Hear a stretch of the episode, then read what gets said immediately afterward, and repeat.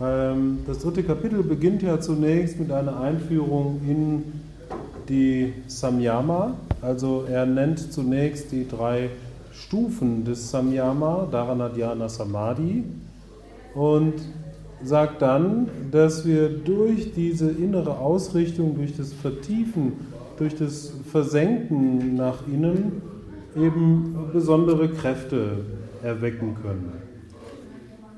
Diese besonderen Kräfte beginnt er dann in den Versen 16 bis 35 eben aufzuzählen. Er erläutert uns verschiedenste Praktiken. Wir haben da die Planeten-Samyamas und die Körper-Samyamas und die äh, Gedankenlese-Samyamas und verschiedene andere gelernt. Und jetzt kommt ein kleiner Abschnitt, 36 bis 38, bei dem er so einen kleinen Einschub macht, wo er nochmal zurück auf so eine Metaebene geht. Danach geht es dann nochmal weiter mit Samyamas. Und da sagt er dann zunächst in Vers 36, weltliches Vergnügen resultiert aus dem Mangel an Unterscheidung zwischen der Reinheit und dem reinen Bewusstsein. Kenntnis des reinen Bewusstseins kommt durch die Ausrichtung auf die Ziele des Höheren statt des Niederen Selbst. Also nichts gegen weltliches Vergnügen.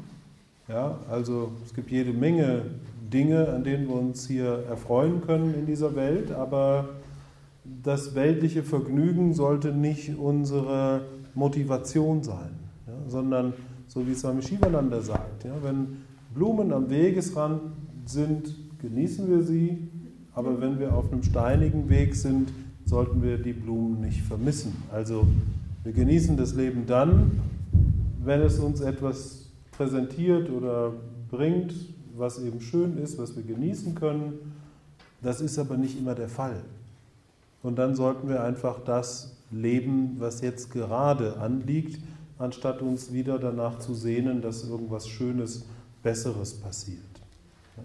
Das Leben ist nun mal ein Auf und Ab, ein Hin und Her und das müssen wir akzeptieren und einfach eben annehmen, wenn es mal gerade eine Durststrecke hat, wenn es mal gerade einfach zum Beispiel harte Arbeit bedeutet oder ähm, ja, es einfach keine schönen Erfahrungen sind. Wir wissen ja, das geht vorbei und es geht dann auch wieder bergauf.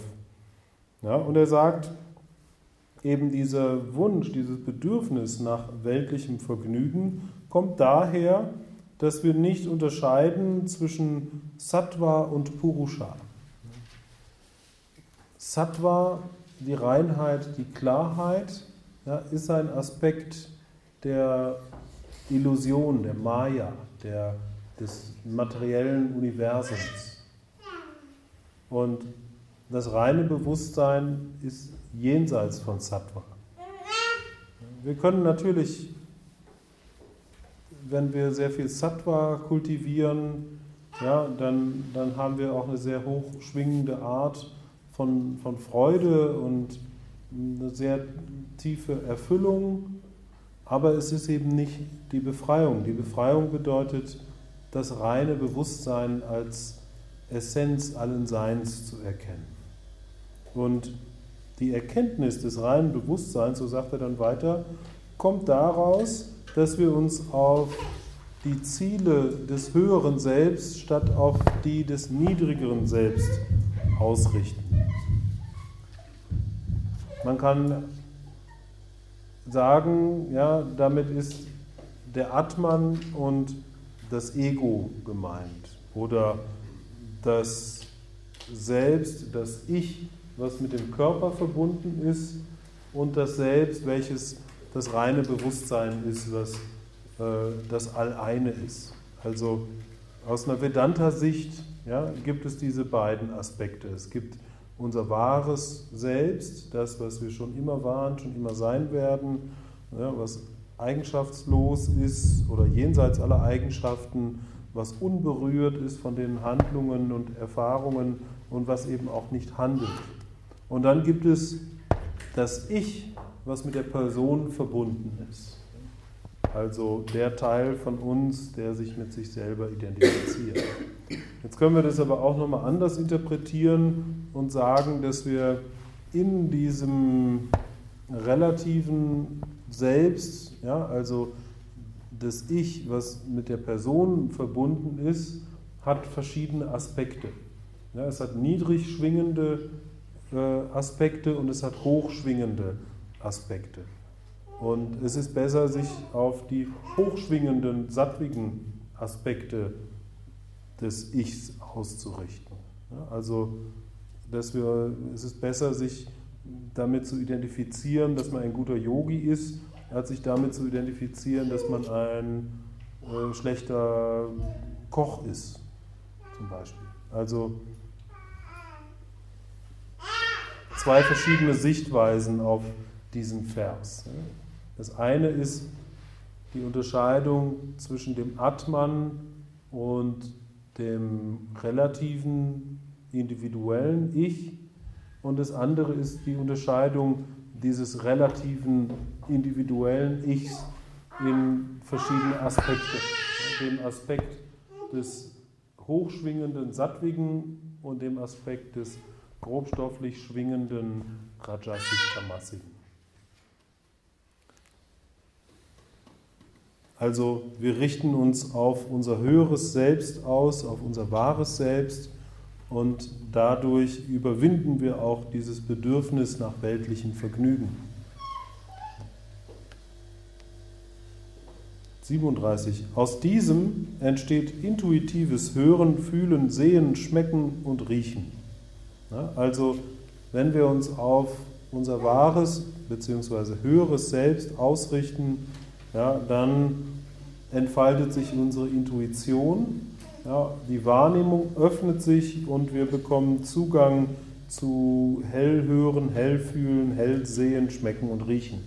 Unsere Sinne erweitern sich auf den feinstofflichen, subtilen Bereich.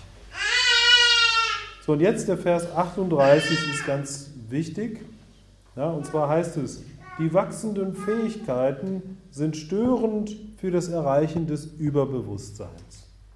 Also einerseits macht Patanjali hier Werbung ja, dafür, dass wir durch Yoga äh, übersinnliche Fähigkeiten erreichen. Er nennt uns hier 30, 40 verschiedene äh, Methoden, die uns helfen, eben die sogenannten Siddhis zu entwickeln. Andererseits warnt er davor. Und das machen die anderen großen Meister auch, dass sie davor warnen, diese übersinnlichen Fähigkeiten anzuwenden, beziehungsweise dass man sich weiter in Demut übt. Ja? Und er sagt eben, dass diese wachsenden Fähigkeiten, die kommen, wenn wir eine, eine starke Konzentration und Versenkung erreichen, äh, dass die ein großes Hindernis bilden, um dann tatsächlich das Überbewusstsein zu erreichen. Weil wir uns damit identifizieren. Und diese Identifikation gilt es zu überwinden. Denn mit der Identifikation hängt eben auch zusammen, äh, dass wir in bestimmten Denkmustern funktionieren. Und dann, also in einem Vers warnt er davor, die übersinnlichen Fähigkeiten anzuwenden und im nächsten Vers äh, sagt er uns, was wir machen können, um ähm, Bilokation zu lernen. Also um äh, aus dem eigenen Körper herauszutreten. Folgendes, 39. Durch Lockerung der Bindungen der Psyche an den eigenen Körper und durch Wissen über die Energiekanäle kann man in andere Körper eintreten. Also wenn wir unser Nadi-System kennenlernen, ja, und das kann passieren, wenn wir uns in der Meditation auf unser Energiesystem ausrichten, dass wir subtile energetische Wahrnehmung entwickeln und dann diese Energiekanäle vor unserem geistigen Auge tatsächlich, tatsächlich sehen. Wenn wir die äh, Energiekanäle sehen ja, vor unserem geistigen Auge, manchen ist es gegeben, Ja, das ist nicht notwendig, um, um spirituell zu wachsen, aber äh, es kann passieren, dass wir da diese innere Erfahrung machen, dass wir eben Energiekanäle wahrnehmen. Na, dann können wir da Samyama drauf machen. Und wenn wir eben gleichzeitig noch ähm, die Verbindung zu unserem eigenen Körper auflösen, sprich die Identifikation,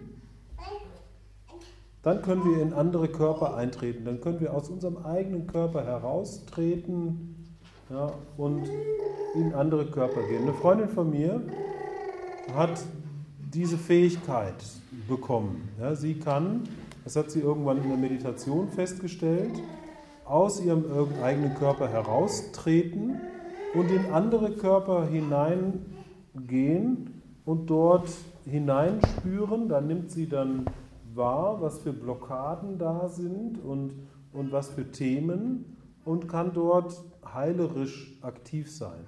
Also sie kann dort, wenn sie mit ihrem eigenen Astralleib in dem Körper des anderen ist, äh, kann sie da ähm, energetische Blockaden lösen und einfach helfen, ähm, Themen aufzulösen und Energien zum Fließen zu bringen.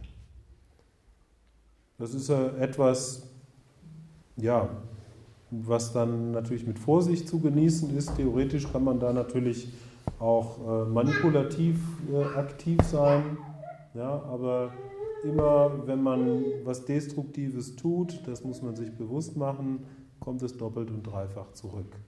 Und gerade wenn man eben beginnt, geistige Fähigkeiten zu entwickeln, da wird dringend von abgeraten, deswegen die Yamas und Niyamas.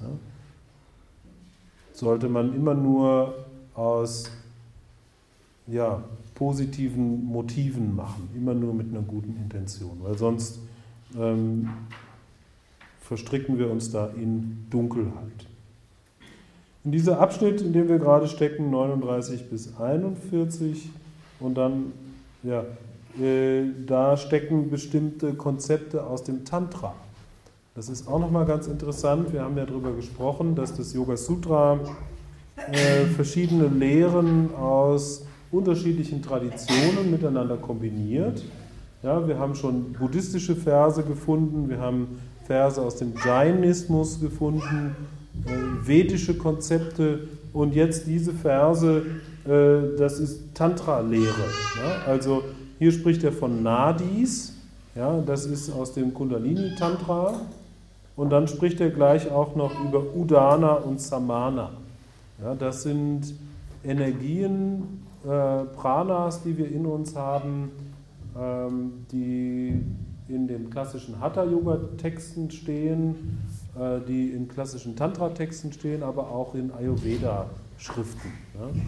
Ähm, also ganz interessant. Wir können also aus unserem Körper austreten und in andere Körper hineingehen durch diese Praxis. Und da gibt es eine schöne Geschichte, die ich euch erzählen möchte, und zwar von dem großen Advaita-Meister Shankara. Shankara, der ist ja vor allen Dingen bekannt geworden dadurch, dass er so viele philosophische Dispute mit Gelehrten anderer Traditionen ausgefochten hat und diese gewonnen hat. Also das war im alten Indien etwas ganz Typisches, dass also äh, Meister, die verschiedene ähm, Überzeugungen hatten oder aus verschiedenen Traditionen kamen, sich getroffen haben und dann öffentlich einen Disput veranstaltet haben. Die haben also äh, vor anderen über bestimmte Aspekte der Lehre diskutiert. Und Shankara ist durchs ganze Land gewandert und hat solche Dispute geführt mit anderen Gelehrten. Und dann war es eben auch so, dass äh, der Verlierer eines solchen Disputes wird dann zum Schüler des Gewinners. Ja, dadurch hat er sehr viele Schüler gewonnen, er hat seine Lehre sehr weit verbreiten können und man sagt, er hat äh, Dispute mit über 75 verschiedenen äh, Traditionen geführt und gewonnen. Und bei einer solchen äh, Diskussion, da traf er auf einen ganz großen Weisen, einen großen Gelehrten, der hieß Madana Mishra. und mit dem hat er eben so einen Disput geführt. Und die haben zusammengesessen und äh, über Tage äh, diskutiert, über verschiedene Aspekte der spirituellen Lehre. Und dann geschah es eben, dass der Madana Mishra äh, schon ziemlich, ähm, ja, so ziemlich verloren hatte, die Diskussion. Ja? Und dann hat er ein Argument gebracht, er hat gesagt, Shankara, pass mal auf, ähm, meine Frau ist ja nach den Schriften ein Teil von mir. Und wenn du gegen mich gewinnst, dann musst du auch gegen meine Frau gewinnen. Und so möchte ich dich auffordern, dass du den weiteren Disput jetzt mit meiner Frau machst. Und Shankara hat überlegt und sagte, ja, das ist also korrekt. Ja, meine, deine Frau ist ein Teil von dir und deswegen muss ich auch gegen deine Frau den Disput gewinnen. Und die Frau kam dann und hat gesagt, okay, lass uns einen Disput führen. Ich schlage folgenden klassischen Lehrtext vor. Und dann hat sie einen Lehrtext vorgeschlagen, bei dem es um Sexualität ging. Kann sein, dass es sogar das Kamasutra war, weiß ich nicht. Aber äh, Shankara war ja seit seinem frühen Leben schon ein Mönch. Er war ein Entsagter. Der hatte natürlich überhaupt keine Ahnung von Sexualität, in, in keiner Weise. Aber sie hat einen klassischen Text vorgeschlagen und er musste das annehmen. dann hat er gesagt, okay, lass uns über diesen Text diskutieren. Ähm, ich erbitte mir aber drei Tage Zeit zur Vorbereitung. Und dann wurden ihm diese drei Tage Zeit zur Vorbereitung gewährt und Shankara hat sich dann zurückgezogen in einen Meditationsraum. Er hat seine Schüler gebeten, so lange aufzupassen. Er geht in Meditation. Was Shankara dann gemacht hat, er ist in Meditation und dann hat er seinen Körper verlassen, war dann irgendwo in der Astralebene und hat ein bisschen geguckt. Und dann hat er gesehen, dass da äh, irgendwo weit weg gab es einen König, der gerade verstorben ist. Ja, und dann ist er in den Körper dieses gerade verstorbenen Königs reingegangen, hat den wiederbelebt mit sich selbst als äh, Innenleben. Und äh, der König ist dann halt plötzlich wieder gesund gewesen. Und wie das im alten Indien so war, äh, der König hatte ein großes Harem. Ja, und seine Konkubinen, die haben sich natürlich alle gefreut, dass der König wieder da ist. Und der König, äh, nachdem er wiederbelebt wurde, hatte natürlich nichts Besseres vor, als äh, sich zu vergnügen und äh, hat dann mit seinem Harem eben die ganzen Tricks aus diesem Text eben sich angeeignet und innerhalb von diesen drei Tagen dann ähm, ja, die ganzen sexuellen Praktiken und so weiter äh, gelernt, die in diesem klassischen Text verankert waren. Ist dann wieder zurück in seinen eigenen Körper, zurück zu dem Disput und dann konnte er diskutieren mit der Frau von Madana Mishra und wusste eben alles über dieses äh, explizite Thema und hat diesen Disput gewonnen und der Madana Mishra äh, wurde dann einer der wichtigsten Schüler von Shankara. Also solche Geschichten gibt es viele von den alten Yogis, aber das ist eben so eine ja, besondere Geschichte, wie Shankara eben seinen Körper verlassen hat, um anderen zu helfen. Ja, bei der nächsten, beim nächsten Vers 40 gibt es auch nochmal eine Shankara-Geschichte.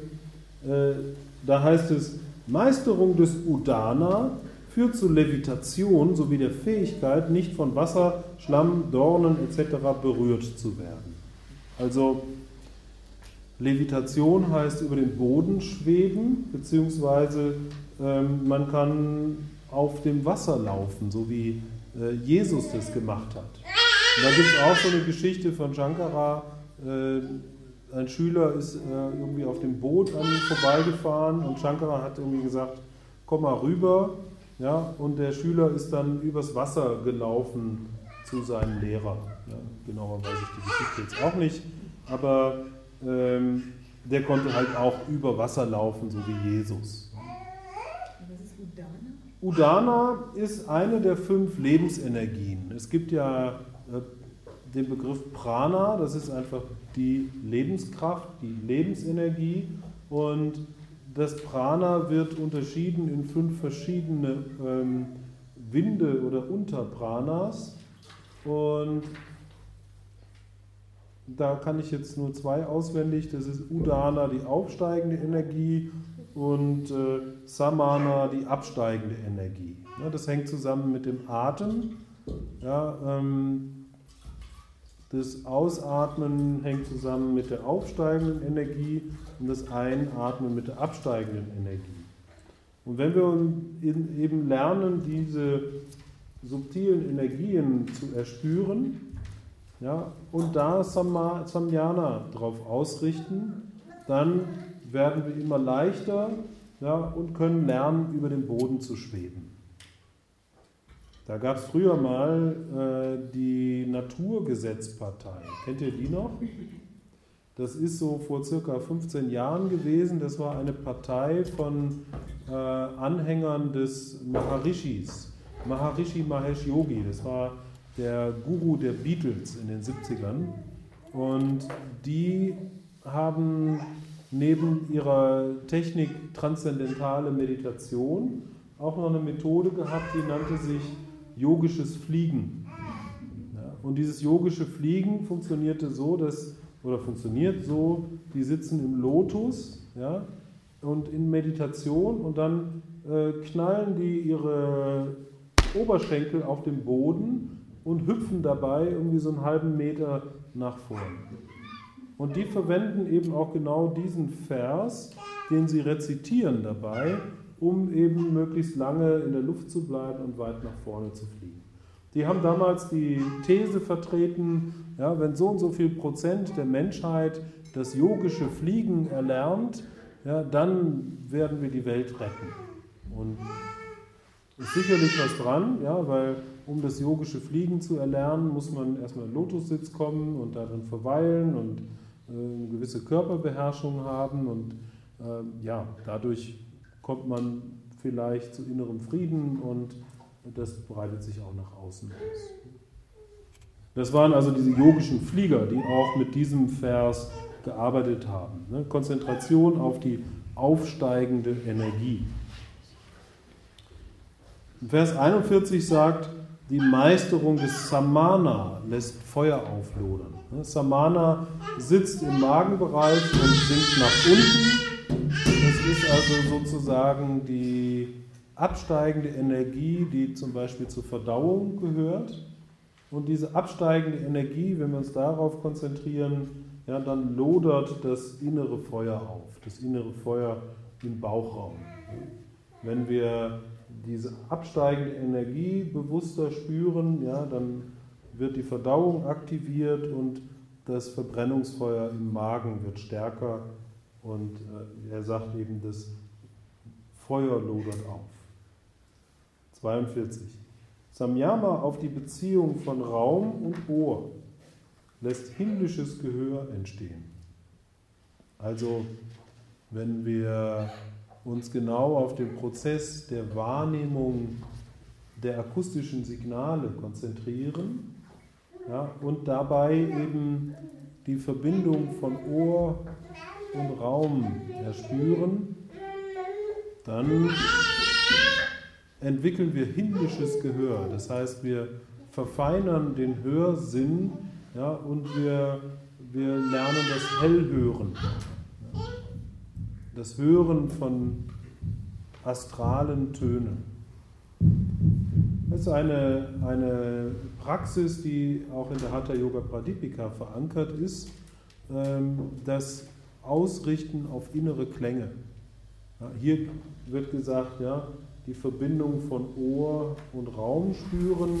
Und in der Hatha Yoga Pradipika gibt es diese Technik, dass wir äh, ganz in die Stille gehen und nach innen lauschen und lernen, innere Klänge zu erspüren. Ja, da gibt es dann äh, Klangschalen, ähnliche Klänge oder Klopfgeräusche oder ähm, Geräusche, die wie, genau, Klopfgeräusche, wie, wie wir hier so schön hören. Ähm, und es kann sehr vielfältig sein, was man da an inneren Klängen hört. Man sagt, dass diese häufig auch den indischen Instrumenten äh, ähnlich sind. Also diese Saiteninstrumenten, die so, so ein bisschen schrill klingen, äh, solche Sounds kann man dann auch innen wahrnehmen. Wenn ihr mal innere Klänge wahrnimmt, das kann auch durchaus verwechselt werden mit einem Tinnitus. Also ein, ein inneres Rauschen oder ein innerer, ja, so, so ein innerer Klangschalen-Sound ja, kann auch verwechselt werden mit einem Tinnitus. Wenn ihr mal innere Klänge wahrnehmt, ja, es gibt kaum ein besseres Meditationsobjekt. Äh, und zwar, was man macht, man konzentriert sich auf diesen inneren Klang und versucht zu, zu hören, welcher Klang noch unter diesem inneren Klang liegt. Ein Klang besteht ja immer aus verschiedenen ähm, Klangspektren. Ja? Und wenn wir den den lauten Klang hören und uns darauf konzentrieren, dann können wir entdecken, dass da noch ein Klang drunter liegt. Und dann konzentrieren wir uns auf den Klang, der da drunter liegt ja, und versuchen zu hören, welcher Klang da drunter liegt. Und dann können wir sieben Schichten nach unten gehen, ja, indem wir immer wieder hören, welcher Klang liegt da drunter. Ja, und das führt eben ganz tief nach innen in sehr tiefe innere Erfahrungen. Da habe ich mal die Geschichte gehört von einer Bekannten, die war auf einem Seminar äh, und zwar von Satyananda-Leuten. Ja, Satyananda war ja ein Schüler von Shivananda, der sich insbesondere auf die Methoden des Tantra spezialisiert hat. Und da gab es eben ein Seminar, äh, wo die inneren Klänge äh, geübt wurden.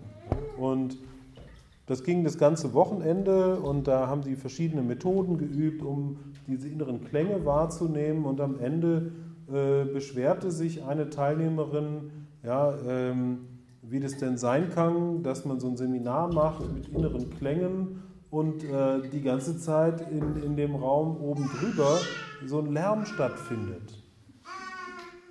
Und alle anderen so, hä? Was für ein Lärm? Die hat also innere Klänge wahrgenommen und diese als äußere Klänge interpretiert und sich dann darüber geärgert. Aber hier hört das auch an, ne? Hier hören wir, die, wir hören das Baby, wir hören das Klopfen, wir hören die äh, Säge. Äh, das ist nicht in deinem Kopf. also es ist wichtig, das dann auch als solches zu interpretieren, zu erkennen damit wir es als Meditationsobjekt verwenden.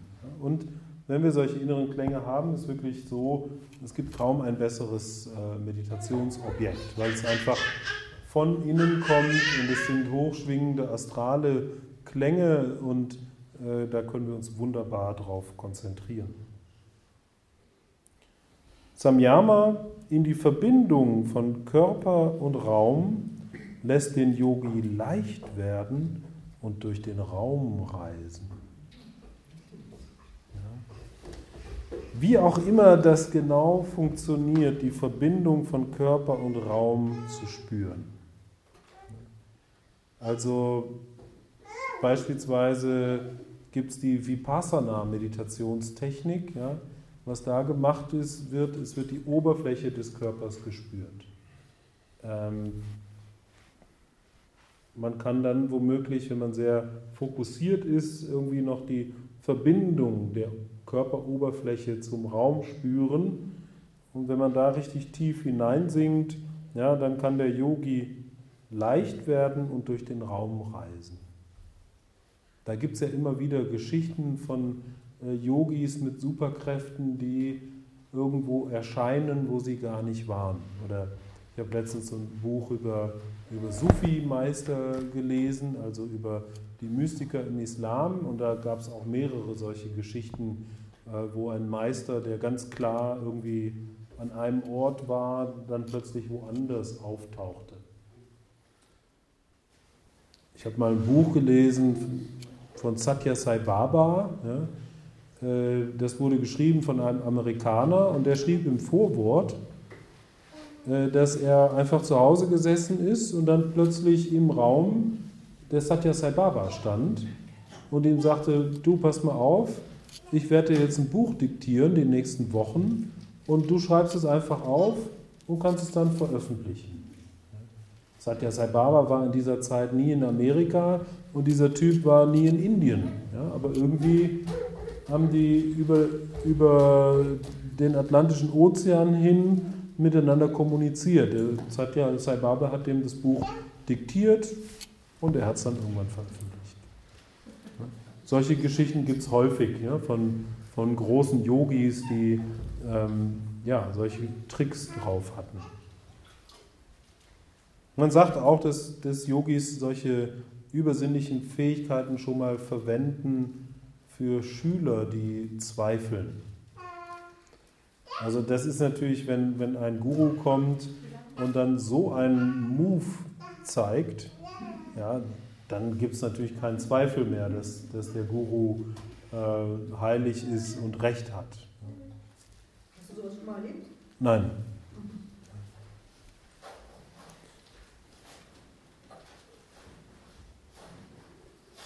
Ausführung von Samyama auf unvorstellbar, unvorstellbare äußere Gedankenwellen führt zur Fähigkeit, außerhalb des physischen Körpers zu verbleiben und die Verhüllung des Lichts aufzulösen.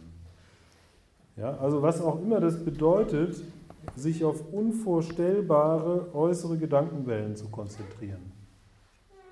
Ich kann es euch nicht sagen. Aber wenn ihr das macht, dann werdet ihr die Fähigkeit bekommen, außerhalb des physischen Körpers zu verweilen. Da gibt es auch immer wieder solche Geschichten von, von tibetischen Mönchen, die sich einbuddeln lassen oder diesem äh, russischen Mönch, der, äh, habt ihr das gelesen? Es ging vor einigen Jahren durch die Presse. Da war ein russischer Mönch, der hat sich irgendwie 1918 oder so einbuddeln lassen und gesagt, zu seinen Schülern oder irgendwo aufgeschrieben, dass sie den in 80 Jahren nochmal ausbuddeln sollen.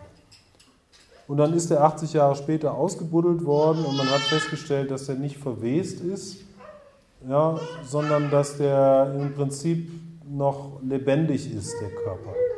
Ja, da schlug jetzt kein Herz, aber die Haut war noch irgendwie geschmeidig und er ist eben nicht verwest. Ich glaube, dass Menschen, habe ich schon darüber gesprochen, ne, dass sie, wenn sie in Samadhi sind, da in so eine Stasis reingehen können und dann da verweilen. Durch Samyama auf grobstoffliche Dinge und deren feine Zusammenhänge beherrscht man die Elemente. Also wenn wir uns auf physische Objekte konzentrieren, ja, und uns da hinein versenken und unsere Intuition dafür öffnen, ja, bekommen wir da Zugang dazu und wir lernen die Elemente zu beherrschen.